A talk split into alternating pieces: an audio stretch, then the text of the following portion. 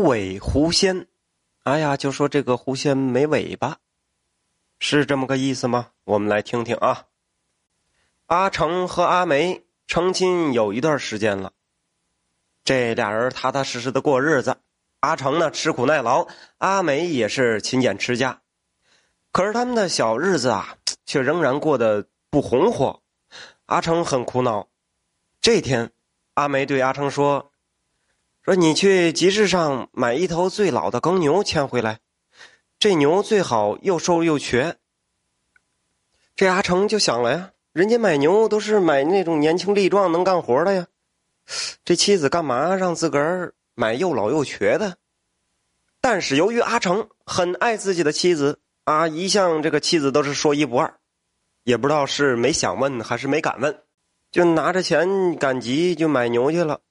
嗯，他看遍了是所有的耕牛，按妻子说的，挑了最老最瘦的一头，付了钱呢，阿成就牵着牛回家。这一边走，阿成就一边嘀咕上了：“我说。”牛大哥呀，你不能让我背着你吧？你倒是快点啊！哈，这牛拽拽歪歪的，走的这个慢呐。不过他转念一想，还是我这媳妇聪明啊！为什么呀？因为这头牛只花了平常牛的三分之一，便宜呀！要么说这个便宜没好货呢，好的东西都是好贵好贵。这到家以后啊，阿梅一看。啊，阿成真的是买了一头又瘦又瘸又老的牛，很高兴啊，就叮嘱他说：“我说，咱们别让这老牛耕地犁地了啊，是他得干得动啊。说这个他干了一辈子苦力，那现在也干不动了啊。以后你天天去给老牛割草，帮他梳理梳理毛发，陪他说说话，让他在咱家也高高兴兴的活下去。”阿成说：“好，嗯，你说怎么着就怎么着，听你的。”反正听媳妇的话准没错左邻右舍都嘲笑阿成啊，刚刚成亲就变傻了，怎么这从集上买回一头老废物了？你这是这是想干嘛呀？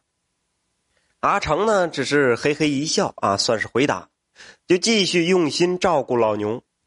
不久后，皇帝微服私访，经过阿成的村子，他看到阿成。拿着梳子为一头老牛细细的在梳理毛发，而这头老牛呢是又瘦又瘸，已经无力耕田了。皇帝大受感动，啊，古时候耕牛是非常重要的劳动帮手。皇帝此次微服私询呢，老百姓如何饲养耕牛，正是他关心的一件事儿。这时，皇帝就走到阿成跟前儿，直截了当的问道：“啊，听村里人说。”你成亲不久就变成傻子了，白白养了一头老牛，这是为何呀？阿成是连忙辩解的说：“嗯，我不傻，我妻子说了，老牛干了一辈子的苦力，啊，不该杀掉吃肉，应该让他高高兴兴的活到老。嗯，那些人不懂。”皇帝听到这是哈哈大笑，龙颜大悦，也想见见他家的女菩萨。就让阿成带他去见媳妇儿。这位皇帝一见到阿梅，惊呆了，因为他从没见过如此貌美如仙的女子。仔细再看，她甚至比自己的嫔妃们还都要美丽百倍。这个皇帝按耐住内心的激动，问阿梅：“说你是阿成的妻子，要不跟我走吧？”啊，这这是他心里话啊。可是你不顾家境清苦，也不顾邻居非议，不求任何回报，为什么要照顾一头奄奄待毙的老牛呢？阿梅行了行礼，回答说：“没有阿成的辛劳善良，他的愿望再好也不能实现。”哎，这是什么意思？我可没听懂。皇帝可能是听懂了，皇帝称赞阿梅达的机灵巧妙。立即命人犒赏阿成阿成一头健壮的牛犊，最好的一头母牛。皇帝走后，阿成仍是想不明白，怎么好运就突然降临到自己的身上了。没过多久啊，只见几个官差牵着一头健壮的小母牛走进阿成家破旧的院子。小牛脚上还挂着花，披着红。官差喝令围观的人肃静，然后高声宣读皇帝的圣旨。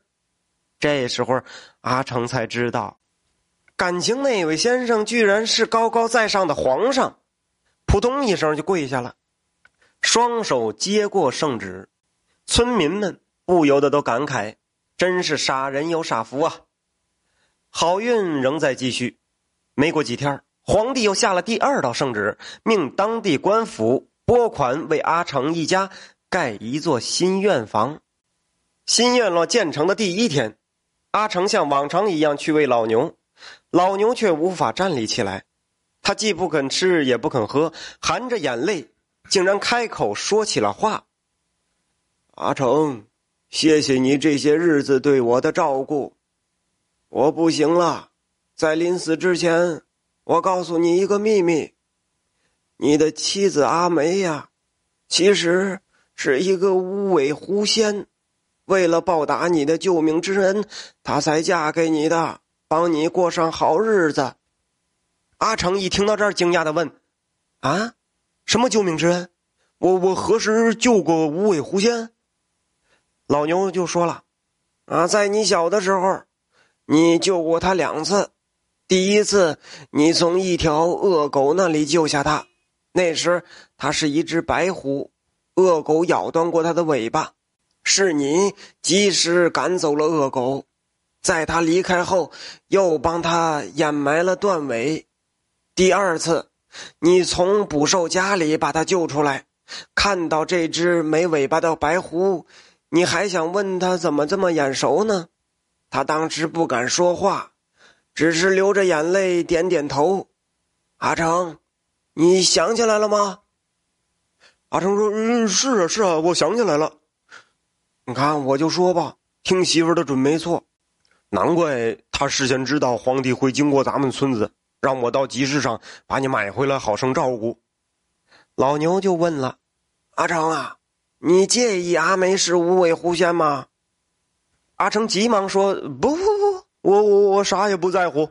阿梅是我最好的媳妇儿，我报答她还来不及呢。”啊，这就好，阿梅确实是好女人呐。我仔细看到你救过她，在我老的不中用的时候，她竟然让你把我从牛贩子手里买回来，为我养老。老牛接着说：“不过我提醒你，皇帝对你没安好心，他赏赐你小母牛、新房子，接下来还会赏赐你一个宫女儿，让她代替阿梅。”因为皇上第一次看见你们，他就看上阿梅了。阿成一听到这儿，是又羞又怒，说着就要去找皇帝算账。老牛拼尽最后一点力气站起来，劝他稍安勿躁，又对他叮嘱一番话。阿成终于放下心来。这时候，老牛又卧倒在地，微笑着闭上了眼睛。阿成抚摸着老牛，嚎啕大哭起来。安葬老牛不久，皇帝果然降旨赐给阿成一个年轻貌美的宫女，说让宫女伺候他的饮食起居，帮他操持家务。阿成像遭受了天大的羞辱，正要拒绝皇帝的美意，阿梅这个时候拉拉他的袖口，又朝他使眼色，他才忍气吞声接下了圣旨。自从宫女来到阿成家呀，阿成变得更加少言寡语。他不愿意跟宫女多说话，也不让她干伺候自己的活有这么一次啊，宫女儿喝了一些酒，趁机就溜进了阿成的房间。阿成忍住怒气，有礼有节的将人送出房门。阿梅这个时候也知道。阿成是对自己一片真心，忠贞不渝，便也下定决心助阿成渡过难关。忽然有一天，皇帝身穿龙袍，乘着地辇，率一帮随从急匆匆、心切切的来到阿成家，却见阿成一人出门迎驾。皇帝不出地辇，便问阿成：“朕赐给你的宫女是否勤快？”呃，勤快，勤快。你对她是否满意？嗯，满意。哦，哈哈哈哈哈哈！皇帝大笑起来，说道：“那么今天朕想向你借一个人，朕想让阿梅到宫里调教一下宫女。那些宫女比她不知笨了多少，这是朕的一块心病啊。”皇帝这时候的用意终于暴露出来了哈！阿成是强压心中的怒火，问皇帝：“皇上真要借走我媳妇儿阿梅吗？”皇帝笑着回答：“君无戏言，何况你也并不吃亏。”这个时候，阿成又说了：“皇上，阿梅是狐仙，难道皇上也要接走吗？”阿梅这个时候从屋里走出来。让皇帝大吃一惊的是，他身后还跟着一个阿梅，跟他长得一模一样，穿戴也一样，向皇上请安，声音也一模一样。这时候皇帝傻眼了，明白是狐仙阿梅将那个宫女变了模样。皇帝发誓要带走真正的阿梅，便问随行的大臣：“可有办法识别谁是狐仙，谁是宫女？”一个大臣思考片刻后说。啊，皇上，我听说狐仙喝了雄黄酒就会露出狐狸尾巴，不如请他们二人各饮一杯雄黄酒，谁露出狐狸尾巴，谁就是狐仙。皇帝一听，觉得此计甚妙啊！阿成这个时候捏了一把汗，看着两个阿梅饮下了雄黄酒。过了一会儿，皇帝让一个随行宫女轻轻掀开两人的长裙。只见其中一人露出了狐狸尾巴，而另一人却是常人无异。众人是个个惊得目瞪口呆，皇帝悬着的心也终于放了下来，令侍卫将露出狐狸尾巴的阿梅带走。等皇帝一行人远远的离开村子，阿成一把抓住阿梅的双手，又哭又笑的说。这老牛这是帮了咱们的大忙了，你的本事也真大，把宫女变得可真像女，你还给他找了条狐狸尾巴，这才让那皇帝混蛋皇帝没能得逞，能够把宫女还回去，我真高兴，我也很高兴。阿梅紧紧的握着阿成的手说：“我现在很想念老牛，咱们去看看老牛吧。”两人手拉着手，默默的向着老牛的墓地走去。